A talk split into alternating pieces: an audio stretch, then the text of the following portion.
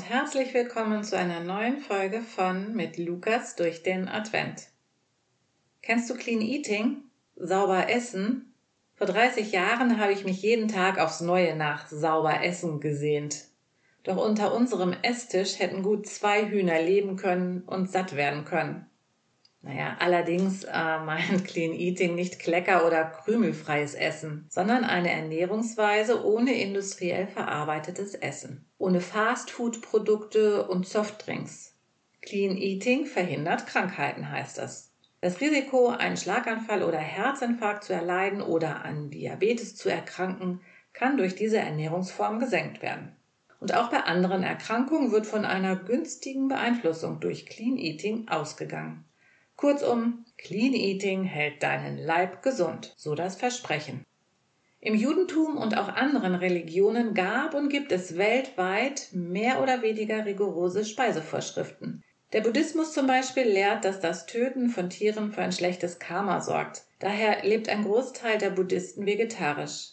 Die Speisevorschriften im Judentum sind im Ursprung geschichtlich begründet. Das Volk Israel bekam die Vorschriften während der Wüstenwanderung nach dem Auszug aus Ägypten. Der Monotheismus war noch relativ jung und es brauchte eine Abgrenzung zu den Völkern mit ihren heidnischen Gebräuchen. Die Speisevorschriften sollten Israel davor schützen, in den Götzendienst zurückzufallen. Also sind die Beweggründe der Speisevorschriften im religiösen Kontext immer spirituell. Israel hielt, erhielt neben diesen Speisevorschriften noch weitere Bestimmungen, wie zum Beispiel Vorschriften zur Zubereitung der Mahlzeiten oder die ganz einfache Anweisung, vor dem Essen die Hände zu waschen. Und natürlich haben die Menschen im Laufe der Jahrhunderte die göttlichen Vorschriften verfeinert und perfektioniert. Als Jesus eines Tages bei einem Geistlichen zum Essen eingeladen war, ließ er sich am Tisch nieder, ohne sich die Hände zu waschen. Als der Pharisäer das sah, war er entrüstet. Jesus antwortete ihm, So seid ihr Pharisäer, ihr reinigt das Äußere eurer Becher und Schüsseln, aber euer Inneres ist voll Raubgier und Bosheit. Ihr Toren, hat der, der das Äußere schuf, nicht auch das Innere geschaffen? Jesus prangert hier nicht die Vorschriften an und er erklärt sie auch nicht für ungültig. Die Frage, ob und inwieweit die jüdischen Gesetze und Speisevorschriften für Christen gelten, diskutiert später der Apostel Paulus. Jesus aber prangert hier die Scheinheiligkeit der Pharisäer an, denen der äußere Schein wichtiger war als das innere Sein. Er sagt, ihr seid außen hui und innen pfui. Doch Gott lässt sich durch eure schöne Fassade nicht beeindrucken, denn Gott sieht das Herz an. Diesen Vers aus dem Alten Testament nehmen wir gerne, um uns gegenseitig zu ermutigen, um uns zu versichern, dass Gott auch die vermeintlich kleinen und unscheinbaren sieht. Der Kontext, aus dem der Vers stammt, ist ja auch so. Wenn ich allerdings davon ausgehe, dass Gott das Herz, mein Herz ansieht, dann muss ich doch auch davon ausgehen, dass er das Unschöne sieht, nicht nur mich, die kleine, unscheinbare, sondern auch das Unschöne. Dein Gottesblick ist doch umfassend. Gott sieht also die Bosheit und die Habgier, so wie Jesus es anprangert. Und Gott sieht auch die verächtlichen Gedanken über andere oder mich selbst oder die Rachelust oder die Schummelei bei der Steuererklärung, den Neid und die kleinen und großen Notlügen, eben all das, was unsere Mitmenschen nicht mitbekommen sollen und von dem wir selbst sehr gern unsere eigenen Augen verschließen. Es ist ja auch zu unangenehm und schmerzhaft, uns selbst eingestehen zu müssen, dass wir mitunter rabenschwarze Flecken auf unserer ach so weißen Weste haben. Vor einigen Jahren hatte ich eine echt heftige Auseinandersetzung. Ich tobte und schrie und benutzte Schimpfwörter, die ich bis dahin nicht kannte, und war völlig außer mir. Und tatsächlich, während ich so tobte, beobachtete ich mich gleichzeitig so wie von außen und dachte, das bist doch nicht du. Als ich mich beruhigt hatte, musste ich dann aber doch zugeben, dass ich das auch bin. Ah, keine gute Erkenntnis. Denn da kam etwas zum Vorschein, das ich viele Jahre mehr oder weniger erfolgreich ignoriert und vor allem unterdrückt habe. Wir alle sollten uns der Tatsache stellen, dass wir als Teil der Gattung Mensch zu allem fähig sind allem Guten und allem Bösen. Gott weiß das. Und Gott weiß mehr über mich und dich, als ich, als du es weißt.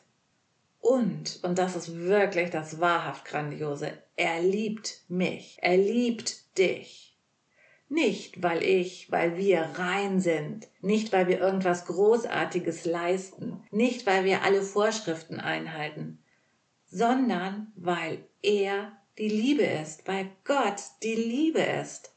Gott steht zu uns, trotz unserer verächtlichen Gedanken, trotz unserer Unversöhnlichkeit, trotz unseres Hochmuts, trotz allem, was da an Unschönem, an Ungutem, an, an, an Dreck, an Schmutz in uns ist. Er vergibt uns auch immer alle unsere Ausrutscher, unsere bewussten und unsere unbewussten Fehltritte.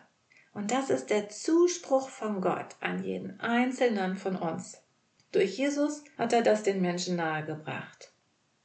Gott möchte, dass die Menschen sein Wesen widerspiegeln. Wir lesen es in der Schöpfungsgeschichte. Er schuf sie nach seinem Bilde. Er möchte, dass wir seine Liebe widerspiegeln, seine Gnade, seine Barmherzigkeit. Jesus sagte einmal zu seinen Nachfolgern, liebt einander. Ihr sollt einander lieben, wie ich euch geliebt habe. Und an eurer Liebe zueinander sollen alle erkennen, dass ihr zu mir gehört. Jesus möchte, dass wir seine aufrichtige, seine wahrhafte Liebe widerspiegeln. Nicht so eine aufgesetzte, anerzogene Wertschätzung, sondern die aufrichtige. Und ganz ehrlich, unsere Mitmenschen merken doch sowieso meistens, ob unsere Freundlichkeit und Wertschätzung ihnen gegenüber ehrlich ist. Oder nur eine Maske. Und mit Masken kennen wir uns ja nun aus, seit anderthalb Jahren. Und wir merken, dass die Distanz zwischen uns und unseren Mitmenschen dadurch echt größer wird. Die Masken vor unserer Seele sorgen auch für Distanz, denn sie machen uns unnahbar. Natürlich haben diese inneren Masken auch ihre Berechtigung. Nicht jeder muss in Einzelheiten über mein Seelenleben Bescheid wissen. Und natürlich ist es nicht ratsam, alle unsere Gefühle und Empfindungen wie Wut, Verachtung oder Rachsucht ungefiltert auszuleben. Und deshalb ist es so notwendig, dass wir nicht nur unseren Körper gut pflegen und versorgen. Unsere Seele, unser Geist, sie brauchen die gleiche Aufmerksamkeit. Im Alten Testament heißt es mehr als alles, hüte dein Herz. Also sorge dafür, dass es deiner Seele und deinem Geist gut geht. Beschäftige dich mit deiner Seele, wage einen Blick in dein Inneres. Wie geht es dir wirklich? Was beschäftigt dich? Was bedrückt dich? Wonach sehnst du dich? Wer oder was macht dich wütend? Diese Bestandsaufnahme ist der erste Schritt. Und dann gehe weiter. Suche nach Möglichkeiten, auf gesunde und konstruktive Weise dein Innenleben zu pflegen. Clean Eating, Low Carb, Basendiät, Powerfood, Vollwertkost, unzählige Ernährungsformen in Kombination mit viel Bewegung versprechen uns ein langes, gesundes Leben.